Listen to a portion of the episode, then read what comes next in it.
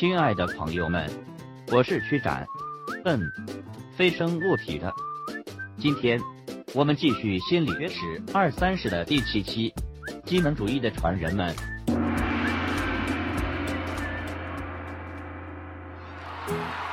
大家有见过马戏团的表演吗？马戏团里总会有这样的节目，比如让狗来做算术，让海豚和人共同表演，让小鸡走钢丝儿，让鸭子弹钢琴，让兔子驾驶冒火的玩具卡车横冲直撞。这些看上去十分神奇的动物行为，是否已经意味着动物已经具备了和人类一样的智慧呢？和人类一样有着足以组建自己社会的能力？其实并非如此，这只不过是行为主义者们用来赚钱的一个小小游戏而已。其训练的方法，正是从杰出的心理学家斯金纳那儿学会的基本条件反射技巧。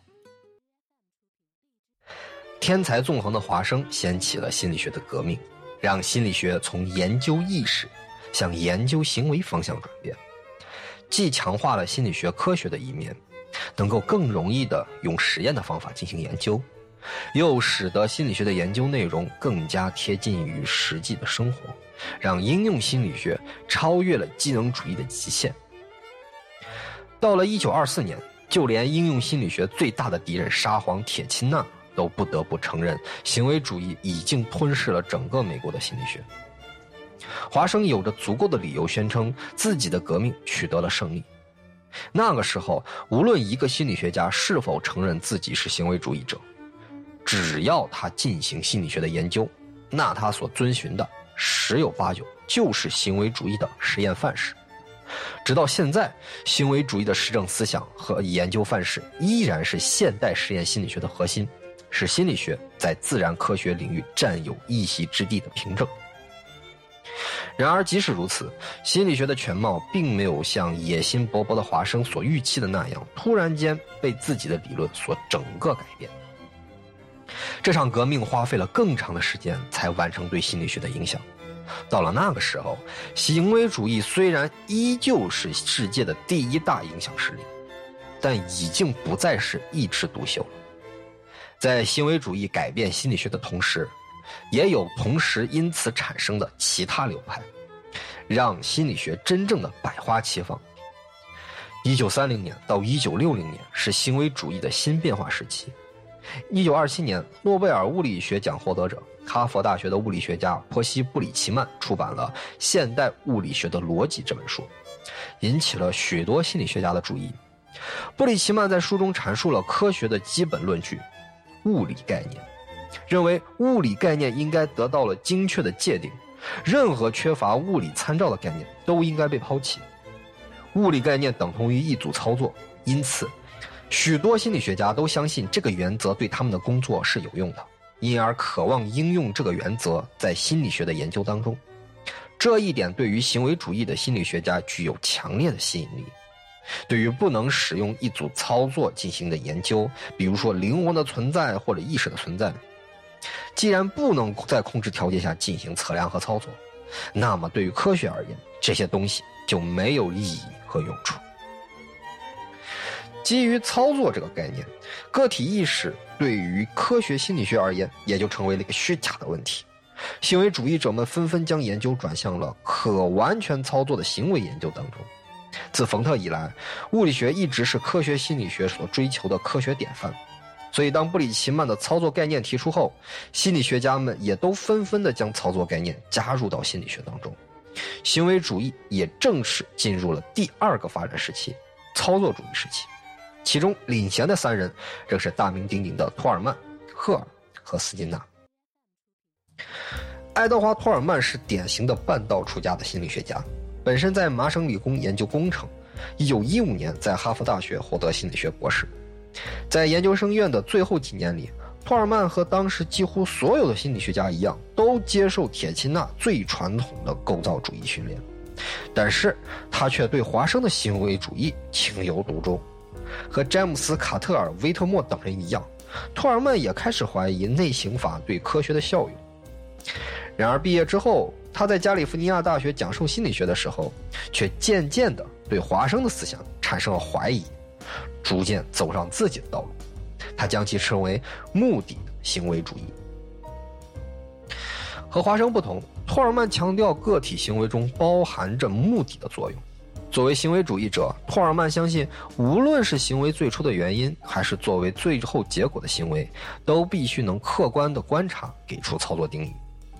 行为主义建立在巴甫洛夫的条件反射理论基础上，认为行为是刺激和反应的连接。托尔曼却认为，在这两个可以直接观察到的直接变量之间，存在着一个不可观察的因素，他称之为中介的变量。通过对于白鼠走迷宫的经典实验，托尔曼提出了这个中介变量应该是人的认知。想想看，当老鼠在迷宫里跑动的时候，是因为发现了自己的目标——食物。这种对目标的期待是老鼠或者说人类个体行为的原动力，是刺激和行为之间的桥梁。托尔曼的期待价值理论不仅让他成为了行为主义的变革者之一，更让他成为现代认知学派的先驱之一。在托尔曼的影响下，到现在为止，心理学家们都喜欢在实验室里使用小白鼠。托尔曼在书中写道：“心理学一切的重要主题，本质上都可以通过对白鼠的持续实验和理论分析来进行研究。”除了托尔曼之外，从1940年代开始，克拉克·赫尔和他的追随者们很快地支配了美国的心理学。几乎没有人像赫尔一样喜欢把数学和形式逻辑用在心理学的研究当中。在赫尔的手中，行为主义的条件反射模式变成了一种更加精细、更加纯粹和复杂的艺术。赫尔经常挂在嘴边的话就是：“华生太朴素了，他的行为主义过于简单和粗糙。”赫尔的一生都在和虚弱的身体和糟糕的视力做斗争，一直拄着拐杖的赫尔能在贫困和疾病中奋斗不懈。和他坚持努力排除障碍的高成就动机有着很深刻的关系。和托尔曼一样，赫尔也是半路出家，三十四岁获得心理学博士之前，也是工程专业的一名研究生。这个背景让他对于客观方法和函数定律有着异于常人的喜爱。一九二九年，他接受耶鲁大学的聘请，以巴甫洛夫的条件反射定律作为基础性行为主义理论的研究创建工作。不过和托尔曼不同的是，赫尔是个死脑筋的理工科拥趸，偏好使用机械术语来描述行为主义。他把人的行为看作是自动的，认为行为的语言可以被还原成物理的语言。按照赫尔的观点，行为主义者应该把被试就当作是机器。所以和托尔曼相反，赫尔认为刺激和反应之间的中间变量并不是认知，而是内驱力。赫尔认为内驱力是由于偏离了理想的生物条件所引起的。人类的需求越是被满足，体内的内驱力就会越低。所以，所有的行为反应都是为了降低刺激所带来的内驱力而进行的。作为行为主义的一个颇有名望的代表，赫尔自然比托尔曼优先成为进攻的靶子。构造主义和部分机能主义的学者们毫不吝啬用最恶毒的语言来批评赫尔的学说。不过，客观而言，赫尔的体系确实缺乏普遍性。他尝试完全数量化的术语解释的时候，也必定把自己局限在一个狭窄的范围内，这让赫尔的结论很少能脱离实验室后被推广到实践应用的地方。不过，毋庸置疑的是，正是在赫尔的鼓舞下，才有那么多人投身于心理学的研究。他可是名副其实的理论天才。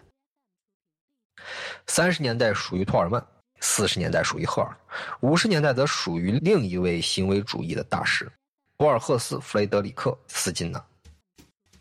斯金纳出生在美国宾夕法尼亚的一个小镇里。从儿童时代开始，斯金纳就喜欢建造各种各样的东西。他所有的生活都是注定和有秩序的，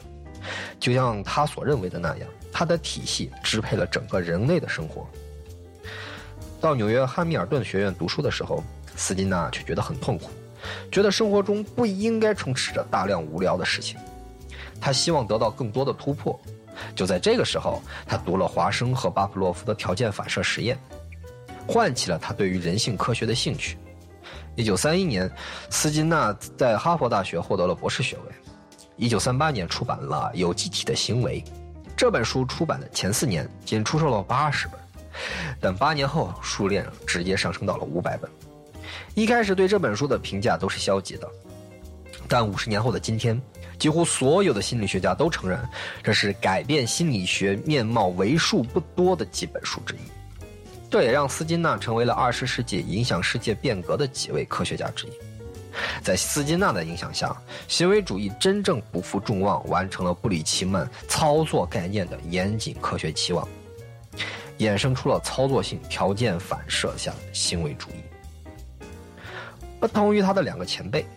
斯金纳的研究更贴近于华生的本源。他拒绝考虑所谓的中介变量，认为重点在于对行为反应的描述。他完全不关心个体内部发生了什么，认为人被外界世界所操控。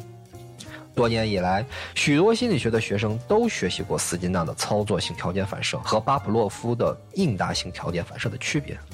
斯金纳创造了经典的实验环境——斯金纳箱，虽然他自己并不喜欢用自己的名字来命名这个箱子。通过这个箱子的实验，斯金纳认为强化是行为学习的重要手段，一切的活动都是围绕着对行为的强化所进行的。对斯金纳行为主义的批评，直接指向他极端实证主义和他对于理论拒绝。在这一点上，斯金纳比华生做得更加彻底。虽然斯金纳本身不排斥在实验室里工作研究行为现象，但他比华生更排斥对心理学的抽象化和理论化，是个彻头彻尾的应用心理学家。虽然对他的批评声很大。但毋庸置疑的是，从二十世纪五十年代到二十世纪八十年代，斯金纳一直都是行为主义学派无可争议的领袖。到了六十年代，行为主义的第二阶段——操作性行为主义的革命已经完成，行为主义彻底成为了心理学的主流思想。然而，从六十年代开始，行为主义的思想正在受到另外一种新兴思想的挑战。行为主义在阿尔伯特·班杜拉和朱利安·罗特等人的影响下，进入到了第三阶段——社会性的行为主义。班杜拉出生在加拿大的一个小镇上，早年和其他大师不同，他并没有接受什么良好的教育。高中毕业之后，他一直充当一名建筑工人，给了阿拉斯加的冻土上填坑。和班杜拉一起填坑的工人，大多数都是贫民窟里出身，生活有着各种各样的麻烦。债务、离婚、保释期犯人等等，这些扭曲的生活现象带来的个体的扭曲行为，让班杜拉对日常生活的心理现象有了深刻的理解。毕竟是高中时代比人多读了几本书，好歹和其他工人相比，算是一名知青的班杜拉被选送为英属哥伦比亚大学。有一天，班杜拉在图书馆里等上课铃响起。正闲极无聊的时候，碰巧推翻了一本不知是哪个一年正也在为选课发愁的班杜拉，把目光一直放在了心理学导论这门课上，仿佛耳边就有人在悄悄告诉他一样，鬼使神差的选了这门课，最终成就了他的终身职业。一九五二年，班杜拉从爱荷华大学获得了博士学位，前往斯坦福大学，走上了杰出的教学生涯。当他看到统领一个时代的斯金纳将行为主义推向华生本源时，班杜拉倒不怎么认同了。班杜拉更强调认知，强调个体的思维作用。当斯金纳用大量的时间来分析个体的行为是如何因受到强化而确立的时候，班杜拉却轻飘飘地一语带过：“别忘了，孩子们是如何通过看电视学会打抽烟和打架的。”在他看来，强化可不一定非要是对行为的奖励或者惩罚。当人看到外界榜样的力量的时候，单纯由观察产生的替代强化也能起到相同的效果。所以，比起斯金纳而言，班杜拉的理论则更加的亲民和可接受。尤其是班杜拉始终致力于研究电视、广播、电子游戏对儿童行为的影响，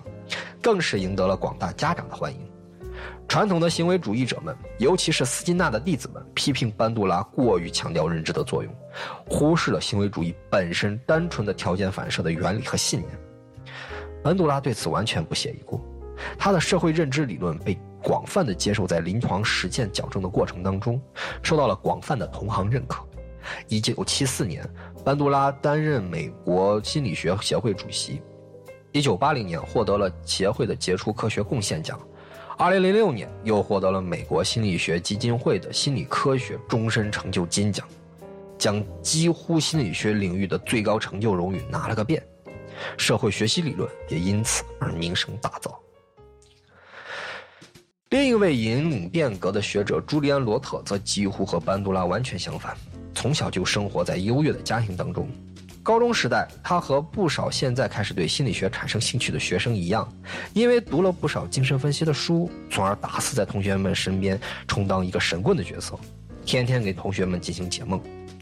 但是，当他听说心理学者的就业貌似很窄的时候，他就失去了兴趣。大学时候，直接选择了学习化学。一次机缘巧合之下，罗特遇见了精神分析大师阿德勒。从小就对这位大师崇拜到五体投地的罗特，满怀热血，重新回到了心理学的怀抱。虽然知道就业面不怎么喜人，但他依然踌躇满志的打算走高端学术路线。问题在于，西方社会的各种种族偏见，让这个犹太人到哪都会遭受打击，这使罗特始终郁郁不得志。一九四一年，罗特在一家精神病院找到了工作，在二战期间以心理学家的身份服务于美国，在战争中为军队做出的贡献，逐渐改变了因为种族带来的歧视。罗特比班杜拉更早地使用了社会学习这个术语，他和班杜拉一样对斯金纳激进的行为主义进行改造，在社会认知的方面，罗特做的比班杜拉更加过头。他甚至认为，认知作为一个中介变量，其作用已经完全大于刺激和反应二者的重要性了。后来呢，罗特提出了他自己的控制点理论，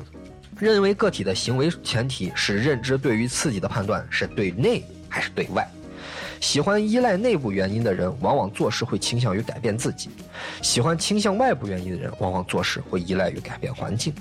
这个经典的理论吸引了很多的追随者，几乎改变了行为主义的全貌，为认知学派的诞生提供了大量的理论准备。因此，罗特也在1988年获得了美国心理学协会所颁发的杰出科学贡献奖。从历史上看，行为主义经历了华生阶段、操作性定义阶段和社会学习阶段三个重要的过程。尽管到了最后，班杜拉和罗特几乎已经完全推翻了华生和斯金纳的理论。但他们和他们的追随者却依然认为自己是行为主义者。不过，斯金纳式的行为主义从1990年开始就逐渐走了下坡路，